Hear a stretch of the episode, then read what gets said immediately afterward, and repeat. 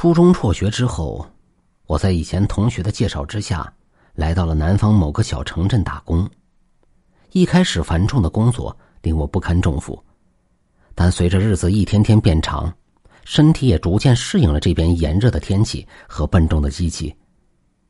看着处理眼前的巨大机器，我想，我的一辈子可能就和这台机器一样，固定下来了。轰鸣的机器淹没了耳机传来的音乐声。前辈告诉我的方法完全无效，无奈之下，只好趁着机器六十秒的加热时间，赶紧放下耳机，急忙切好材料。这时，机器加热刚好结束，便赶紧将材料放入其中。这里是某个不知名的乡下，独立的小厂房里只摆着两台机器。前辈在我右边，由于熟练，他还可以趁加热时玩一会儿手机，休息一会儿，但我却毫无可能。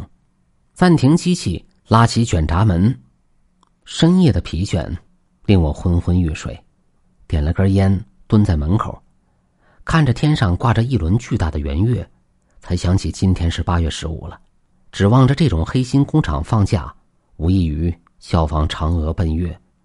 听前辈说，在这个村子里，还有以前拜月的习俗，就是在晚上月亮升到最高处时，用纸钱蜡烛祭拜，同时还可以向上天申冤，名为告天状。我嗤笑一声：“人间都不管，难道天还管了？”厂房坐落在村子的边缘处，老板买下了这块地。不时还给乡亲们送送小东西，和他们相处的十分融洽。这也是我们半夜开工但没有人投诉的原因。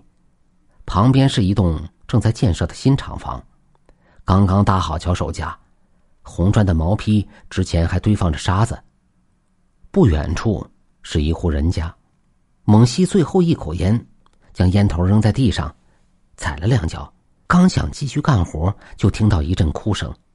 断断续续的，像是马上就要断气一样，不像是深夜醒来的孩童，也不像是半夜吵架出门的女人，是一个老太太，就跪在一旁正在建设的厂房前面。借着月光，看到她穿着火红色的衣服，像是寿衣，上面金线勾勒出一只展翅的凤凰。她划了火柴，点燃几根红色的蜡烛。摆在厂房门口，接着燃起了以前那种黄色的纸钱，风一吹，纸钱和火随风飘扬。身体忽然不动了，过去看的鬼故事如龙卷风一般猛地袭向我的大脑，一阵不可名之的战栗令我头皮发麻。抬头看了看天空，大风忽然吹来许多乌云，遮挡了月亮。原本清亮的大地只剩下一片漆黑，我想大叫出声来，但是喉咙却无法发出声音。那老人用手拦住风，蜡烛火焰虽然随风摆动，但却依然没有熄灭。老人趁此往周围看了看，他发现了我。原本哭泣的脸忽然笑出了声音，因为衰老而干枯的笑容，扭曲成一朵垂死的花。他轻声的唤道：“小伙子。”宛如鬼魅一般的语调，四目相对，我忍不住大叫一声。就在这个时候，身体忽然能动了，我赶紧朝厂房里面跑去。前辈见我一脸惊恐的跑了进来，有些不悦，叫了我一声，我这才反应过来，赶紧跑到厂门口，赶紧将卷闸门拉下来。那位老人此刻也慢悠悠的走了过来，就在门拉下来的一瞬间，我看到他张了张枯死的嘴，似乎想对我说话。刚锁了门，就听到有人叫，一定是刚才那位老人。极度的恐惧让我不顾一切的跑到了楼上，引得楼上干活的同事们纷纷侧目。我拉开窗户，从楼上往下看，发现果然是那位老奶奶在敲门。她似乎发现了我，抬起头来咧嘴一笑，露出黄色的几颗牙齿，轻声说道：“小伙子，给我点水喝。”我赶紧关上窗户。这时，我听到卷闸门开了，跑到楼下，看见前辈居然给那个疑似鬼魅的老奶奶一杯水。老人一饮而尽，忙着向他道谢。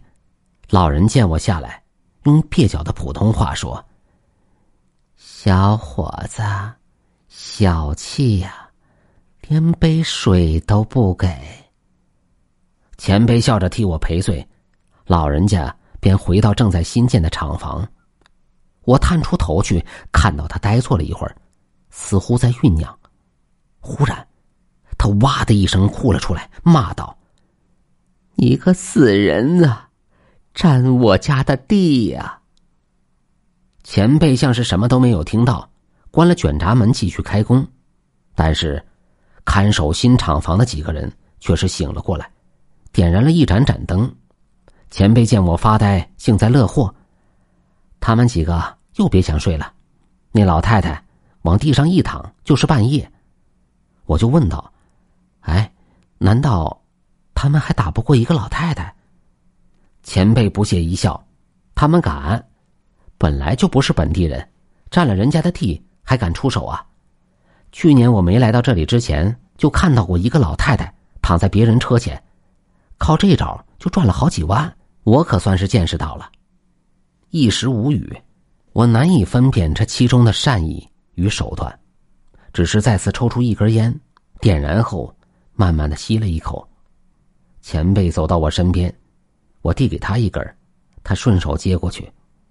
我往那边望了一望，老太太已经和看守厂房的人吵了起来，各种不堪入耳的话层出不穷，许多我听不懂。许多我听了都害臊。前辈拍了拍我的肩膀，跟我说：“开始干活了。”我才慢悠悠的将烟屁股扔掉，重新投入机械的轰鸣之中。忽然，楼上的员工下来了，说要去买宵夜，问我要吃什么。我随便说了一个，又顺便将老太太的事说了出来。他一脸不解的看着我说道：“那个老太太不是去年就死了吗？”他指了指旁边正在建的那栋楼，去年那栋楼的老板占了他家的地，老太太去理论，结果被工人一推，摔死了。一旁的前辈也是一脸惊喜，缓缓的说道：“我想起来了，我是那个老太太死后才来的。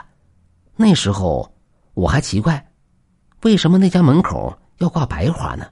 趁着机器加热期间，我抬头透过厂房上方的玻璃窗，望向天空。”才发现，月亮已经出来了。